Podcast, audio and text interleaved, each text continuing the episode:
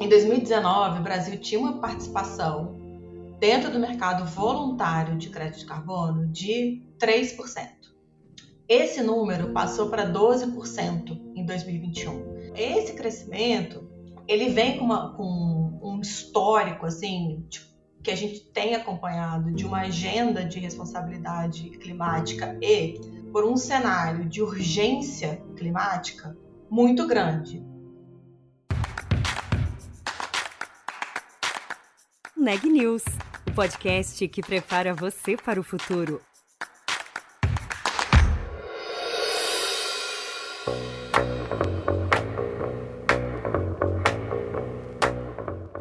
2030, o Brasil tem potencial de ser um dos grandes líderes do mercado de carbono. Segundo uma projeção da consultoria Way Carbon com a Câmara de Comércio Internacional, o país poderá assumir até 48% de toda a demanda global por crédito de carbono. O cenário, como explica Laura Buquerque, gerente geral da Way Carbon, traz oportunidades para as grandes empresas e também para projetos em todo o país que trabalham com soluções baseadas na floresta. Para isso, avanços no setor público e privado precisam acontecer. Quer entender quais são eles e quais são as oportunidades desse mercado em crescimento? A gente te conta. Eu sou Juliana Calzin e esse é o Neg News. Laura, seja muito bem-vinda ao Neg News e obrigada por ter aceitado o nosso convite. Muito obrigada, eu que agradeço o convite. Super prazer. Bom, vamos lá. Vocês estão lançando hoje a segunda etapa de um estudo que mostra projeções para o mercado de crédito de carbono no Brasil, inclusive com uma notícia bastante positiva, que é um reajuste para cima, né? Ou seja, uma projeção maior do que vocês tinham anteriormente. Queria entender o que, que mudou para vocês aumentarem a perspectiva de rendimento do mercado de crédito de carbono no Brasil e como é que vocês chegaram a esse resultado que vocês apresentam hoje.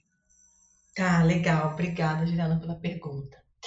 Então, vamos trazer um pouquinho de histórico para a gente poder ter essa visibilidade de por que, que a gente está aumentando esse número hoje, né?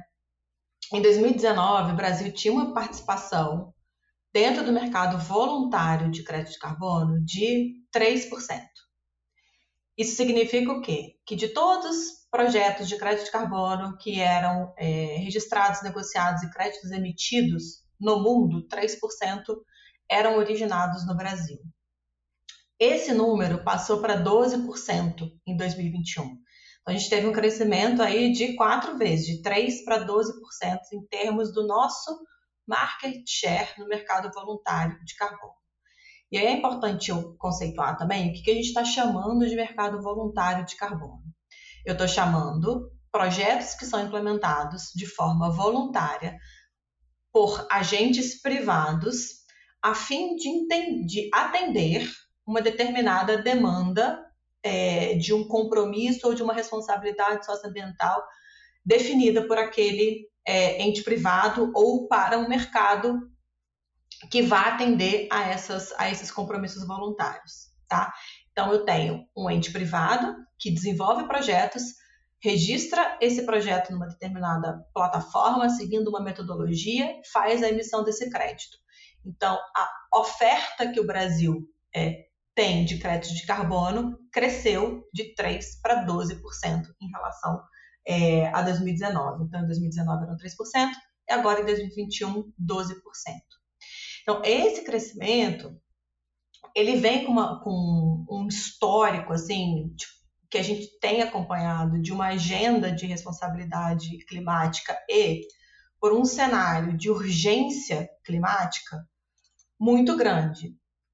Ano passado, é, na COP26, tiveram vários compromissos que deram sinais para o mercado que haveria uma demanda, tiveram vários compromissos voluntários que deram sinais para o mercado que haveria demanda por esses créditos também. Esses, compromissos já vêm sendo assumidos desde 2009, tanto que o mercado, agora em 2021, respondeu aumentando essa participação. É, mas acho que o principal ponto que fez esse crescimento acontecer foi realmente um, um volume de compromissos voluntários de empresas, instituições financeiras e países em relação à redução das emissões de gás de efeito estufa. Legal. E aí no Brasil, é, por onde esse movimento tem mais acontecido? Então, são grandes empresas que estão adotando essa postura e esses compromissos voluntários. É, o que, que tem puxado esse movimento? É, em geral, e aí no Brasil, a gente teve 25 empresas brasileiras que aderiram a uma campanha é, que chama Business Ambition, em direção a estabelecer a metas de redução de emissão de gás de efeito estufa alinhadas à ciência em direção a um grau e meio, que é uma temperatura é, estimada né, dentro do pelo IPCC, que é o painel científico da ONU, dentro do Acordo de Paris, que seria a temperatura é, ideal para a gente não, na verdade seria um aumento de temperatura limite para a gente tentar conter algumas consequências aí desastrosas para o planeta. É, mas no Brasil foram, foi esse compromisso dessas, dessas empresas e, além disso, tem também uma, uma outra aliança, que é a Net Zero Banking Alliance, que a gente teve nove bancos com atuação no Brasil que aderiram a essa, a, essa aliança. E quando você tem setor produtivo junto com o setor financeiro convergindo numa agenda, que é uma agenda que sinaliza a necessidade de redução de emissões e de mudanças tecnológicas e projetos que venham ajudar essa redução de emissões, o mercado de carbono voluntário aumenta a fim de atender a esses compromissos e ao cumprimento dessas reduções dessas instituições. Aí a gente está falando também de atingir 120 bilhões de dólares com o crescimento desse mercado, essa é a expectativa que o estudo traz, né? Não, exatamente. Então, assim, no ano passado a gente fez essa estimativa é, de 100 bilhões de receitas, e aí é sempre importante a gente olhar para esses números também com um olhar de que a gente trabalha, quando a gente faz um estudo, a gente trabalha com cenários, né? Um cenário de como os preços se comportam hoje e um cenário de qual seria o preço desejado do crédito de carbono. Então, esse cenário de 100 bilhões no ano passado e 120 bilhões que a gente está atualizando esse ano, ele carrega muito a questão do preço envolvido nessa, nessa receita.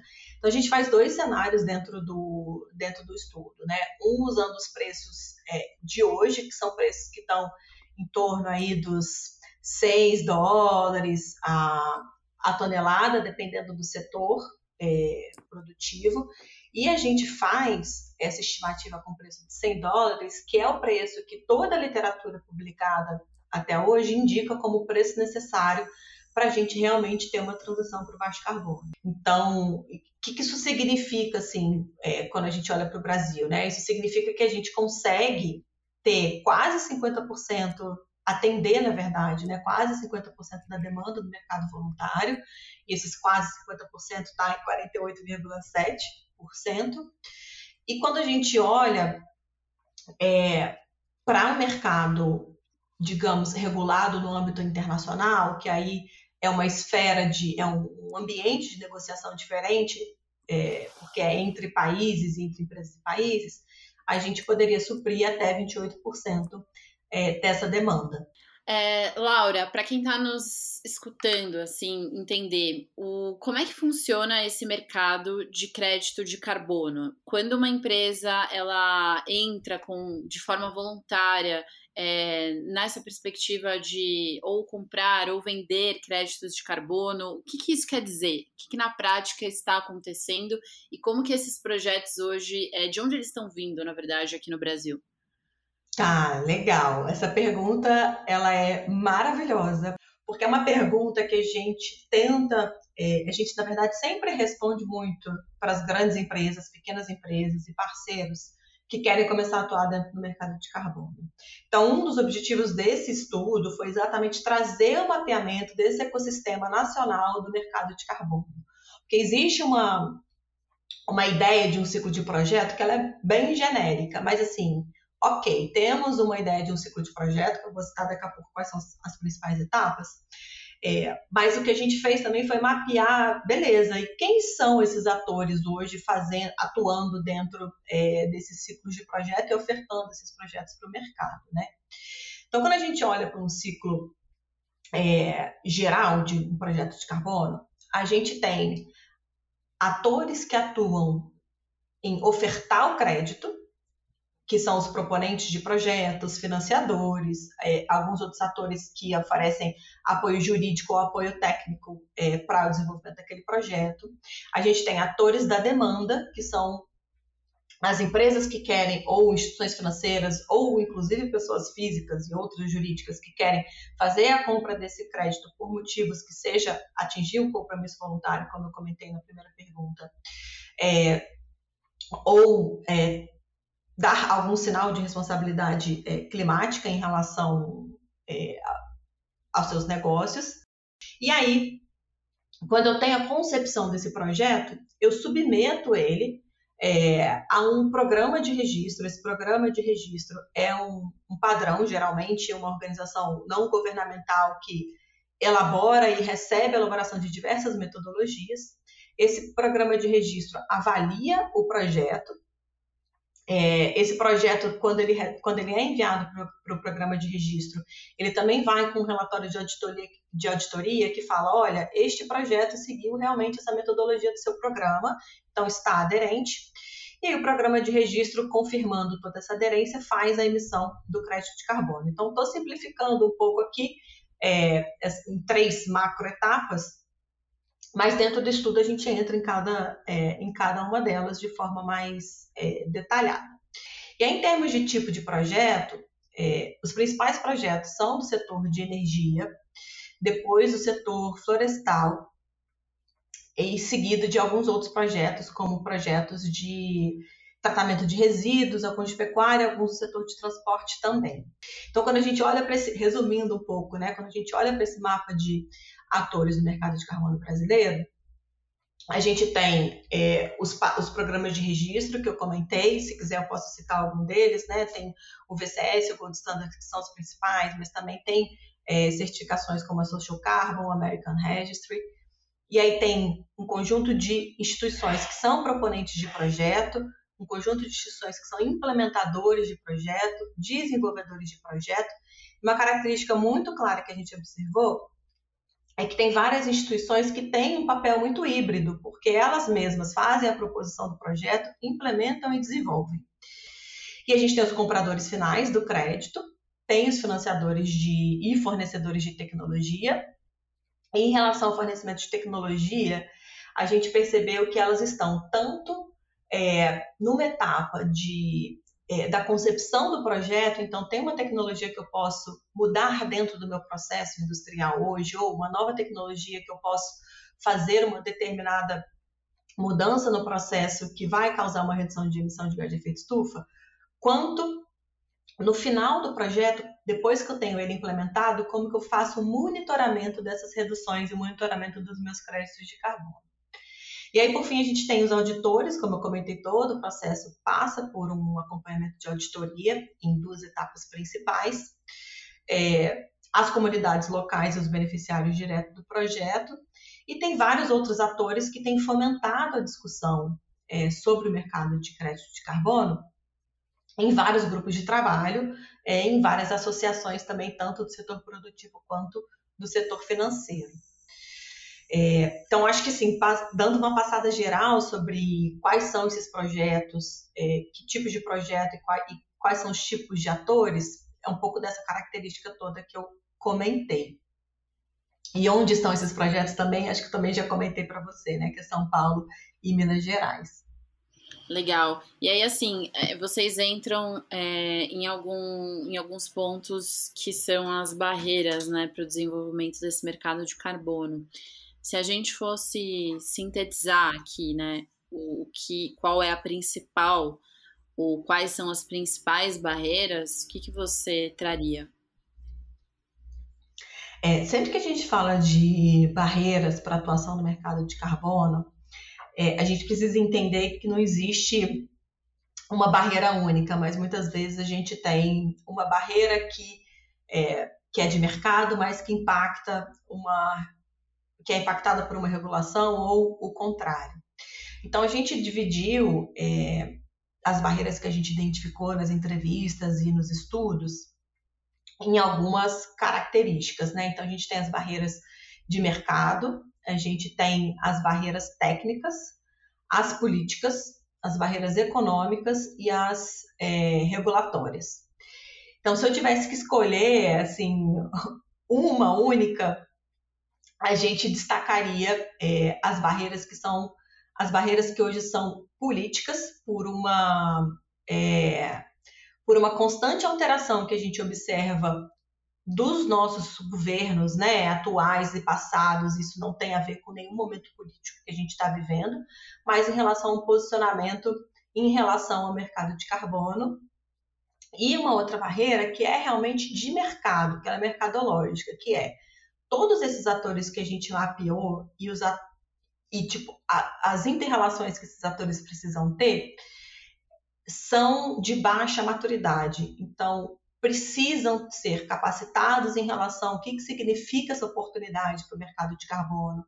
O processo de registro de um projeto ele não é simples, então exigem seguir uma metodologia que precisa ser muito bem explicada, entendida pelo implementador do projeto. Então tem, assim, se eu fosse escolher duas barreiras, acho que essas duas resumem muito é, toda a flutuação e a expectativa de crescimento e contração do mercado de carbono que a gente observou aí nos últimos anos e especialmente de 19 para 21, que são, né, que é na verdade o principal período que a gente vê esse grande crescimento de 3 para 12% do Brasil ocupando o mercado voluntário de carbono. Certo, e aí pegando é, para a gente encerrar esse ciclo de barreiras ou desafios ainda, no meio do ano, né, o governo federal assinou o decreto que ele dispõe sobre algumas diretrizes para o mercado de carbono. É, uhum. é, um uhum. avanço quando você cita esse desafio da política, a gente avançar em ter um mercado regulado, é, é uma notícia positiva? Sem dúvida. O que, que acontece, né? A gente Sempre que a gente olha para essa agenda macro de precificar o carbono, a gente olha para o mercado voluntário, que é esse que eu tratei agora em todas as minhas respostas para você. Mas a gente também é, trata na, na, agenda do mercado regulado. E quando o mercado regulado é, limita a quantidade de emissões de um conjunto de atores do setor produtivo, ele também dá um sinal de demanda é, por reduções de emissão. Sempre que o um mercado regulado é estabelecido, e isso aconteceu em todos os primeiros mercados que foram estabelecidos no mundo, ele tem uma etapa onde ele define se ele vai aceitar créditos de carbono do mercado voluntário, ou se ele vai, inclusive, aceitar créditos de carbono de um outro mercado regulado. Então, essa etapa faz parte do momento em que se constrói um mercado regulado. Então, a partir do momento que a gente tem um marco regulatório no Brasil que passa a olhar para isso, e aí falando mais do PL, né, que está no Congresso, a gente começa a enxergar um sinal de demanda firme, mesmo que parcial, porque o crédito de carbono no mercado voluntário não vai atender integralmente a uma regulação, ele vai ajudar o cumprimento daquela regulação, ele é um atendimento parcial, uma ajuda que vai flexibilizar o atingimento da meta. Então, ele ajuda a trazer essa questão da demanda. É, e também é, o, o que a gente teve no decreto especificamente foi um sinal de que o Brasil vai estruturar seus planos de mitigação setorial e estruturar uma plataforma que vai fazer o registro dos projetos de crédito de carbono. Então, é um sinal de transparência em relação a esses projetos, que hoje estão todos registrados em plataformas fora do Brasil, hospedadas por sistemas de registros é, das instituições não governamentais que eu comentei, que são que lideram a definição das metodologias e dos padrões. É, então, assim, é positivo, sim, a gente enxerga de forma positiva é, esse, essa evolução, né, em termos de marco regulatório que a gente observou esse ano. Legal. E aí, para a gente ir caminhando para o fim, vocês trazem algumas recomendações, né, para esse mercado. Você citou aqui algumas já, mas para a gente encerrar com isso, eu queria te ouvir recomendações para o governo brasileiro e também depois recomendações para o setor privado. Quais seriam as principais? Não, legal. Quando a gente fala de governo brasileiro também, a gente pode falar de executivo e de legislativo. Então, vou focar, vou pegar talvez duas recomendações de cada, que eu acho que já vão dar um bom é, panorama né, em relação as recomendações para esse mercado poder continuar crescendo.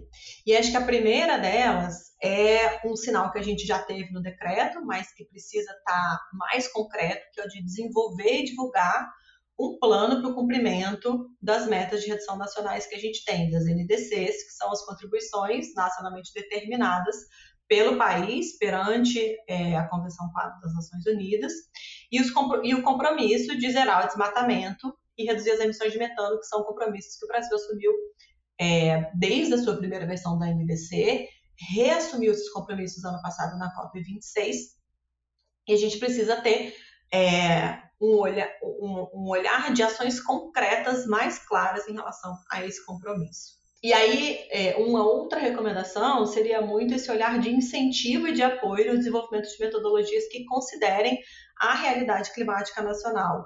Porque, como eu comentei, né, esses programas de registro são programas internacionais, de metodologias que refletem demandas de outros países, não necessariamente refletem as características de bioma, geografia é, que o Brasil tem.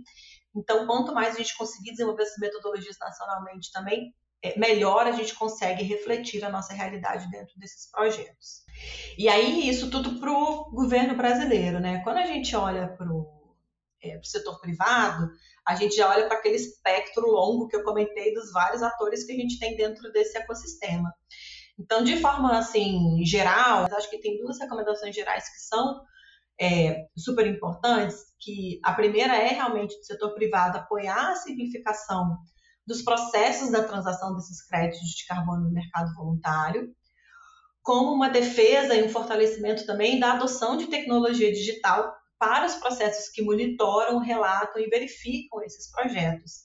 É, muito para facilitar esse processo de certificação do crédito de carbono junto aos programas de registro existentes. E a segunda recomendação geral seria de contribuir ativamente com as publicações periódicas é, elaboradas por entidades experientes no tema, porque a gente tem muita publicação internacional que olha para o mercado como um todo, separa por regiões, assim, Américas, Europa, Ásia e África América Latina de forma muito agregada, e a gente precisa cada vez mais conhecer esse nosso ecossistema nacional para poder é, aproveitar toda essa projeção de potencial que a gente tem e que a gente observou no estudo, de poder né, sair desses 12% de market share que a gente tem hoje para subir para 30%, 40% e aumentar esse market share ao longo do tempo. Certo. E aí, Laura, acho que seria interessante também, é, para encerrar mesmo, né, falar um pouco sobre a trajetória de vocês, né, da Way Carbon, pensando que esse é um mercado que está crescendo no mundo e é, que vai precisar cada vez mais de players também como vocês, né, que estão ajudando com tecnologia, é, com consultoria, com análise do setor. Queria te ouvir um pouco sobre isso, assim, quem são vocês nesse, nesse cenário de crescimento do mercado de carbono? A Carbon é uma empresa de consultoria de base tecnológica e a gente tem é, algumas áreas, né?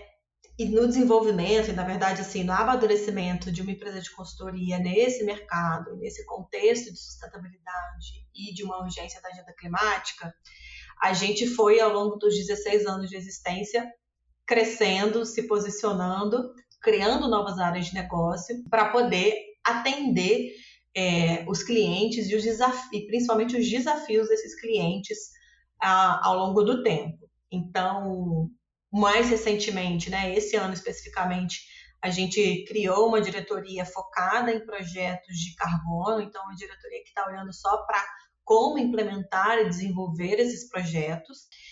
E a gente também cresceu e, e, entende que a gente tem um papel relevante da tecnologia. Então, a gente tem uma área de produtos digitais também que olha bastante para a gestão é, da sustentabilidade, de, de, indicadores ambientais e especialmente relacionados aos de gás de efeito estufa, para apoiar as empresas a entenderem, terem transparência, terem transparência em relação aos seus dados quanto dentro da área de consultoria, que é um olhar muito de trazer inteligência para as tomadas de decisão e subsídio técnico para que um determinado caminho de descarbonização ou um determina, uma determinada estratégia de negócio possa ser subsidiada com bastante inteligência de mercado e com mapeamento claro né, dos impactos ambientais e sociais que uma determinada ação tem. Então, só para dar um exemplo, eu cheguei três anos atrás, nós éramos é, 60 pessoas, hoje somos 224 pessoas.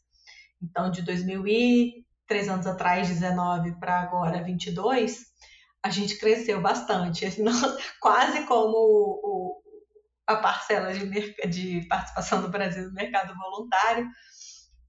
É, mas isso tudo é, respondendo a uma demanda e uma necessidade que o mercado tem sinalizado é, em olhar para a questão de descarbonização, de elaboração de projetos de carbono, de compensação, de gestão de sustentabilidade. Interessante também falar, Laura, um pouco sobre as é, oportunidades que as empresas têm nesse mercado crescente, né? É, como é que esse mercado pode ajudar as empresas brasileiras que estão preocupadas com o seu impacto?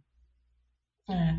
Quando a gente entende o papel de um mercado de carbono, o papel que um crédito de carbono tem, de forma mais imediata, a gente olha que o crédito de carbono é uma redução de emissão. Mas quando a gente olha para um, um, fluxo de caixa de implementação de projeto, por exemplo, a gente já pode enxergar o crédito de carbono como uma receita dentro de um fluxo de caixa, porque se eu gero um crédito de carbono e vendo esse crédito de carbono para um, um comprador interessado no meu projeto, eu gero receita para dentro é, do meu projeto e tenho mais facilidade em colocá-lo de pé.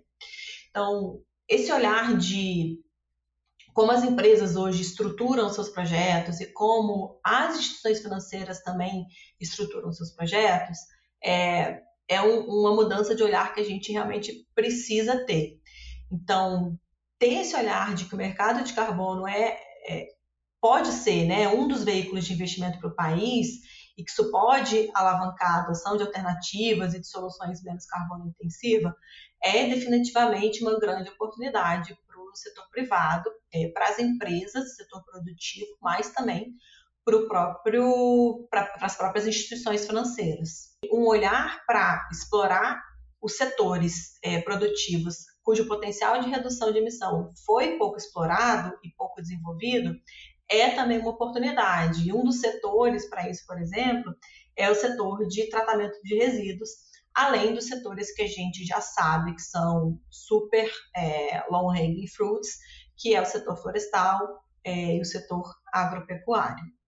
Perfeito, Laura. É, agradeço muito a participação aqui no podcast, pelo seu tempo e pela entrevista. Até uma próxima. Muito obrigada, eu que agradeço.